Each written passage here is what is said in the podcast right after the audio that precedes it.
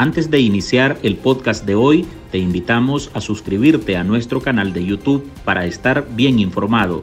youtube.com pleca artículo 66 NICA. Suscríbete y activa todas las notificaciones.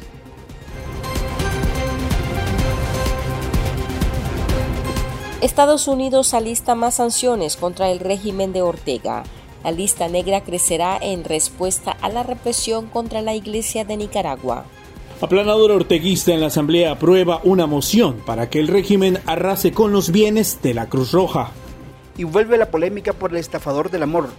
Albert Caballé es buscado por la Fiscalía de Barcelona por no presentarse a juicio. Bienvenidos al podcast ahora de Artículo 66. Les saluda Marlin Balmaceda. Y es Lisbia Chica. Noel Pérez Miranda da inicio con las principales noticias de este primero de junio de 2023. Estados Unidos podría estar preparando un nuevo paquete de sanciones contra el régimen de Daniel Ortega y Rosario Murillo. Así lo advirtió el portavoz del Consejo de Seguridad Nacional de la Casa Blanca, John Kirby. La ampliación de la lista negra estaría vinculada al recrudecimiento de la represión en Nicaragua, en especial contra la Iglesia Católica. Las sanciones posiblemente arrastrarían a la industria textil de zonas francas y el comercio de oro. La ampliación de la lista negra estaría vinculada al recrudecimiento de la represión en Nicaragua, en especial contra la Iglesia Católica. Las sanciones posiblemente arrastrarían a la industria textil de zonas francas y el comercio de oro. Kirby subrayó que la dictadura de Nicaragua profundiza el deterioro dramático de los principios democráticos y los derechos humanos. El funcionario de la Casa Blanca consideró que todo esto es inaceptable al referirse a la escalada represiva, principalmente contra el clero y sus instituciones, a los que les ha congelado cuentas bancarias y ahora acusa de albergar una red de lavado de dinero además de continuar arrestando sacerdotes. Condenamos estas acciones, sentenció el delegado de la administración de Joe Biden. El politólogo y excarcelado político nicaragüense Félix Maradiaga afirma que estas próximas acciones serían la respuesta directa de la comunidad internacional contra la desmedida persecución a la Iglesia. Tampoco descarta que las sanciones afecten al Tratado de Libre Comercio.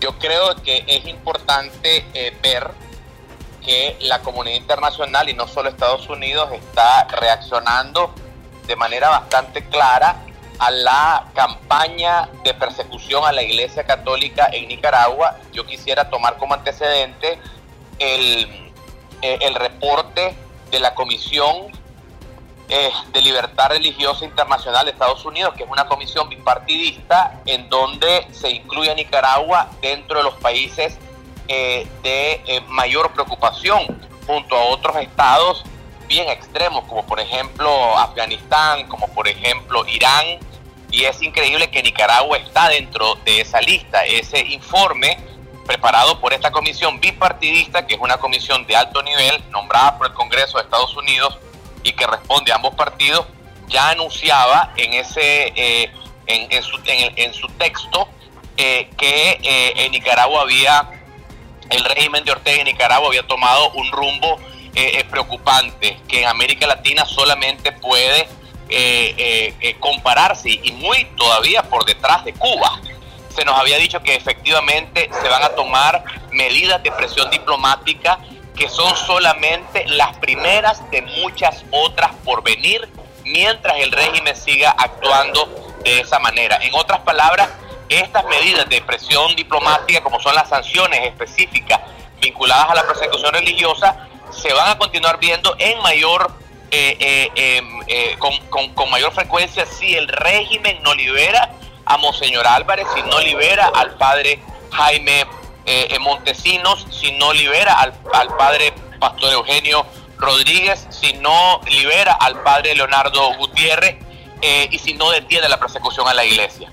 Además de eso, son un preámbulo para acciones eh, que Ortega se está ganando por sí solo, como es por ejemplo la activación de los otros artículos de la ley Renacer, como es por ejemplo la revisión del CAFTA. Es muy seguro de que eh, eh, de continuar este tipo de acciones y de no haber un cambio, de no haber un giro en este comportamiento represivo, eh, el régimen va a, poner a continuar poniendo en problemas a toda la economía nacional porque ya va a ser insostenible poder tener un tratado de, de, libre comercio con un Estado que está rompiendo absolutamente todas las reglas internacionales mínimas del respeto a las libertades cívicas y políticas.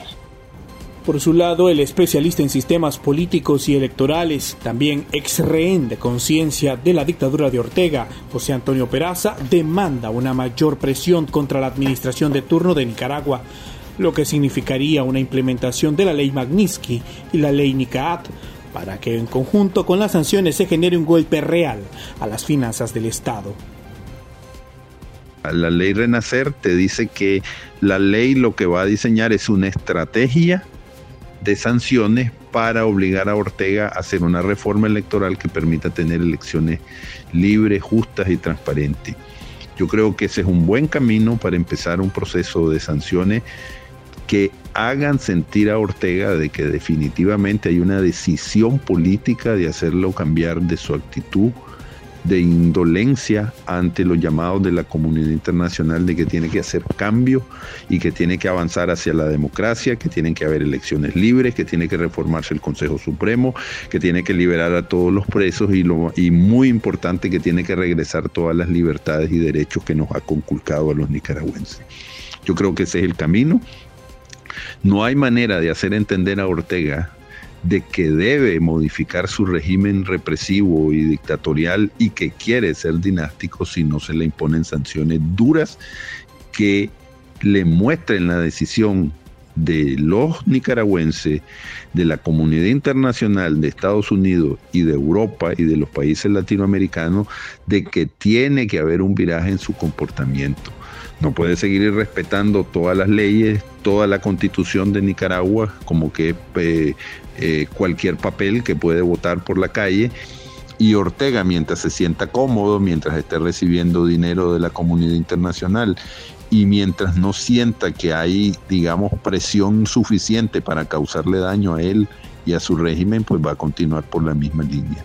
Definitivamente también como oposición hay que tener claro de que hay que ser firme y de que hay que presentarle batalla a Ortega en todos los frentes, en el frente internacional y también en el frente interno. O sea, tenemos que mostrarle a Ortega de que no vamos a permitir que se salga con las suyas y que no puede seguir, digamos, cometiendo todas las arbitrariedades que ha cometido, los asesinatos, los robos, eh, digamos, la expulsión de decenas, de cientos de personas de Nicaragua porque él no está atendiendo los problemas que está sufriendo el país. En otras palabras, hacerlo responsable de su desgobierno y que, y que eso le va a traer consecuencias.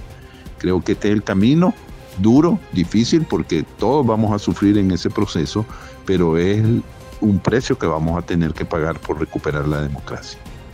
El portavoz de la Unión Democrática Renovadora, Luis Blandón, recordó que el encarcelamiento del obispo Rolando Álvarez tiene en la mira de la comunidad internacional al régimen de Ortega, a lo que se le ha sumado las confiscaciones a la iglesia y la represión económica contra la institución religiosa. Estas declaraciones del portavoz del Consejo de Seguridad Nacional de la Casa Blanca evidencia la apuesta y mirada que tiene la comunidad internacional a Nicaragua. Principalmente hemos visto la lucha frontal que tiene la dictadura de los Ortega Murillo contra la Iglesia Católica. Hemos visto que sigue utilizando leyes absurdas para poder deslegitimar todas las acciones que ha venido haciendo la Iglesia Católica. Prueba de ello es que tiene a obispos, a sacerdotes secuestrados sin ninguna razón, simplemente por el hecho del temor que se ve reflejado de la dictadura hacia estos líderes religiosos. Esto evidencia claramente que la comunidad internacional no ha perdido de vista lo que sucede en Nicaragua. Y este es un momento más de que la comunidad internacional utilice los mecanismos que considere conveniente para poder seguirle metiendo presión a la dictadura de los Ortega Murillo, que es a lo que hemos venido apostando a la oposición en Nicaragua. Hemos venido apostando presión internacional, sanciones que la dictadura Ortega Murillo no pueda consolidarse más a pesar de que ellos han venido utilizando la fuerza bruta para mantenerse en el poder. El vocero del Consejo de Seguridad indicó que las posibles medidas del gobierno de Biden también responderían al acoso y el encarcelamiento de líderes opositores, dirigentes religiosos, estudiantes y periodistas. Este año la dictadura decidió desterrar a 222 excarcelados políticos y arrebatar la nacionalidad a 317 nicas, que quedaron en condición de apátridas. Asimismo, ha eliminado sus títulos de abogados a unos 30 ciudadanos. En el marco del Día Internacional de la Niñez, la Alianza Universitaria Nicaragüense aún denunció que la administración de Daniel Ortega y Rosario Murillo ha violado los derechos humanos de los niños y niñas nicaragüenses, recordando los asesinatos a menores ejecutados en 2018, mientras a otros los han sometido al exilio a causa de la represión estatal. En el contexto de las protestas sociales desde hace cinco años que fueron reprimidas por la dictadura orteguista, al menos 29 personas menores de 18 años fueron asesinadas en Nicaragua. Así lo recoge el informe de la Federación Coordinadora Nicaragüense de ONG, que trabaja con la niñez y la adolescencia CODENI. A esa denuncia se sumó el opositor Nelson Lorío, nicaragüense exiliado en Estados Unidos. Lorío es el padre de Taylor, el niño que fue asesinado el 23 de junio de 2018, cuando tenía 14 meses de nacido, tras recibir un disparo en la cabeza cuando su padre lo cargaba en brazos de camino a casa de la abuela del pequeño. El suceso ocurrió en las Américas 1, cuando los nicaragüenses celebran el Día del Padre. El 1 de junio el niño, habiendo asesinado tantos niños, la dictadura de Ortega, en este caso mi hijo, los niños Pavón de la casa quemada, muchos otros niños como Alvarito, Orlandito, eran niños menores de 15 años. Y sabemos que es un mes de bastante dolor, aunque para muchos tal vez le darán al lado a sus hijos. Pero nosotros, bueno, yo en este caso como padre, no tengo nada que celebrar. La dictadura nos borró cada una de las fechas conmemorativas del año. No tenemos Navidad, no tenemos Día del Padre, no tenemos Día la Madre, no tenemos Día del Niño, no tenemos día de independencia porque la independencia está secuestrada por un par de psicóticos, pero aquí vamos, echándole ganas. Es un país pues con muchas leyes, acostumbrándonos y adaptándonos a no estar presente ni visitar la, morada de mi hijo. Eh, en este caso pues le pido a Dios que borre toda secuela de mi hija, que es la que todavía a la fecha continúa dibujando a su hermanito, pero con su cabecita ensangrentada. Esos son traumas que el gobierno genocida ha creado y que espero en Dios cure de mi hijo. De mí no creo porque al final yo fui el que lo miré irse, yo fui el que lo miré partir, yo fui el que lo miré cuando me lo arrebataron y pues no hay nada que celebrar, hermano no hay nada que acelerar los nicaragüenses, nos mantenemos de duelo permanente hasta no alcanzar la justicia que deseamos. Aún además demandó medidas urgentes para proteger y garantizar los derechos de la niñez en Nicaragua y que se promueva su bienestar integral, empezando por vivir en un país donde se goce de paz y un sistema de educación y salud que ponga en primer lugar a la ciudadanía. Desde la perspectiva del Fondo de las Naciones Unidas para la Infancia en Nicaragua, UNICEF, el país cuenta con un marco legal favorable para el cuidado de la niñez, no obstante, la falta de seguimiento y evaluación de los procesos forma parte de los retos del Estado, por lo cual también solicitan reforzar los protocolos de actuación y ejecutarlos.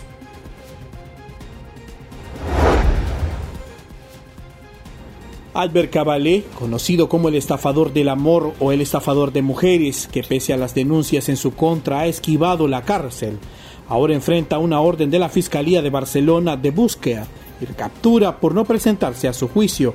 Las autoridades demandan se dicte prisión provisional. El señalado atribuyó su ausencia a una indisposición. A Cabalé lo señalan de estafar con 68.500 euros, equivalente a unos 73.686 dólares, a seis mujeres que había seducido a través de una aplicación de citas como Tinder o Badoo. El acusado se hacía pasar por abogado, inversor, cirujano o hijo de los dueños millonarios de una reconocida clínica de Barcelona para fingir solvencia económica y entablar una relación para conseguir el dinero de sus víctimas. Valle, de 41 años y originario de Barcelona, fue detenido en 2018 por los mozos de escuadra, acusado de seducir a decenas de mujeres para quedarse con su dinero y sus joyas. En ese momento quedó en libertad por orden del juzgado que había ordenado su detención, pero a ese hecho se sumaron nuevos procesos judiciales de nuevas víctimas que lo reconocían y denunciaban por estafa. El dinero Caballero usaba, según las investigaciones policiales, para comprar objetos de valor, los que posteriormente vendía. Su principal objetivo era satisfacer su ocio, incluida drogas, alcohol y estancias en habitaciones de lujo con prostitutas. El seductor del amor desaparecía después de sacarles el dinero con falsas promesas a las mujeres que contactaba en las aplicaciones. Las primeras denuncias se registraron en 2013, por lo que según los mozos, Caballé hizo de la estafa su modo de supervivencia. Ante la ausencia del hombre al juicio, decidieron suspenderlo porque no se puede juzgar en ausencia. La Fiscalía pide condenar a Caballé a tres años de cárcel por un supuesto delito de estafa continuada. Se apropió de 850 euros que obtuvo en calidad de dos préstamos y que nunca devolvió. Detalla el escrito en poder de Europa Press. En artículo 66, un equipo de periodistas hemos asumido el desafío de seguir informando sobre Nicaragua pese a la persecución, las amenazas, el exilio y el bloqueo impuesto contra la prensa libre. Mantener esta trinchera en defensa de las libertades públicas de todos los nicaragüenses es un compromiso que hemos asumido porque Nicaragua nos necesita. El desafío de financiar el periodismo que hacemos sigue vigente y siempre podés ayudarnos con una donación para garantizar la sostenibilidad de nuestra cobertura noticiosa, de las investigaciones que realizamos o la producción de este podcast. Tu contribución ayuda a mantener viva la llama de la libertad. No nos dejes solos. Unite a nuestro programa en artículo66.com pleca donar y contribuí con lo que te sea posible. Toda ayuda, sin importar el monto, es infinitamente vital para nosotros. Recordá artículo 66.com pleca donar. Muchas gracias. Y estas son otras noticias que usted también debería saber hoy. La Asamblea Nacional controlada por la aplanadora orteguista aprobó vía decreto legislativo la autorización al Ejecutivo por seis meses para que permita la entrada a territorio nacional de efectivos, buques, naves y aeronaves militares extranjeros con fines de intercambio y humanitarios. La nota de prensa de la Asamblea Nacional especifica que el decreto autoriza el ingreso al territorio nacional de personal, naves, aeronaves militares de Rusia, para participar en ejercicio de adiestramiento e intercambio en operaciones de ayuda humanitaria, misiones de búsqueda, salvamento y rescate en situaciones de emergencia y desastres naturales, como también para intercambio de experiencias, adiestramiento, operaciones en contra de ilícitos en espacios marítimos, con lo cual queda evidenciado el afianzamiento de las relaciones militares con Vladimir Putin, señalado como el responsable de la invasión a Ucrania. Los diputados también autorizaron la entrada de militares de los países miembros de la Conferencia de las Fuerzas Armadas Centroamericanas, Guatemala, El Salvador, Honduras y República Dominicana, además de México, Cuba, Estados Unidos y Venezuela. La dictadura de Daniel Ortega podrá robarse todos los bienes y financiamiento que pertenecían a la cancelada Asociación Cruz Roja Nicaragüense, estén o no estén registrados legalmente como de su propiedad. Esos mismos diputados que obedecen a los Ortega Murillo aprobaron este jueves la ley orgánica de la Cruz Roja Nicaragüense, institución que el régimen decidió arrebatar para colocarla bajo su control y apropiarse de sus bienes. Con esa normativa se otorgan facultades a la dictadura, no solo para que se quede con todo lo que le pertenecía a la Cruz Roja, sino también para que opere con el financiamiento de la entidad. El 10 de mayo, la aplanadora orteguista derogó la Asociación de la Cruz Roja Nicaragüense, la cual funcionaba como miembro de la Federación Internacional de la Cruz Roja y Media Luna Roja. Asimismo, orientó que la Cruz Roja Nicaragüense pasara a funcionar como ente autónomo y descentralizado, adscrito al Ministerio de Salud, con lo cual tendría que responder a los designios del dictador Ortega. El Centro Nacional de Huracanes de Estados Unidos informó que a partir de este jueves inicia la temporada de huracanes en el Atlántico, la que se prolongará hasta el 30 de noviembre de este año. El NHC advirtió que durante esta temporada al menos 14 tormentas tropicales estarían formándose en el Atlántico, de ellas siete podrían convertirse en huracanes intensos. Mientras inicia la temporada lluviosa en el Atlántico, el Observatorio de Fenómenos Naturales advirtió de la formación de cinco ondas tropicales que estarían impactando Nicaragua en los próximos días, por lo que la entidad recomendó a la población tomar medidas de prevención ante los días lluviosos, los que también podrían ayudar en la disminución de las temperaturas, apaciguando el calor que ha afectado en los últimos meses al país. Hola, soy Álvaro Navarro, director de Artículo 66. El periodismo que hacemos en este medio de comunicación no sería posible sin tu aporte. Hoy paso por aquí para invitarte a suscribirte a nuestro canal de YouTube entra a youtube.com pleca artículo 66 NICA, dale suscribir y activa todas las notificaciones. Sumate a nuestra comunidad y nos ayudas a romper el cerco informativo. Recordá, suscríbete a youtube.com pleca artículo 66 NICA. Aquí termina el episodio de este jueves. Recuerde que estas y otras noticias usted las puede leer a través de nuestro sitio web www.articulo66.com. También pueden suscribirse a nuestro podcast en Spotify y seguirnos en las redes sociales como Artículo 66 y en Twitter Artículo 66 Nica. Hasta la próxima.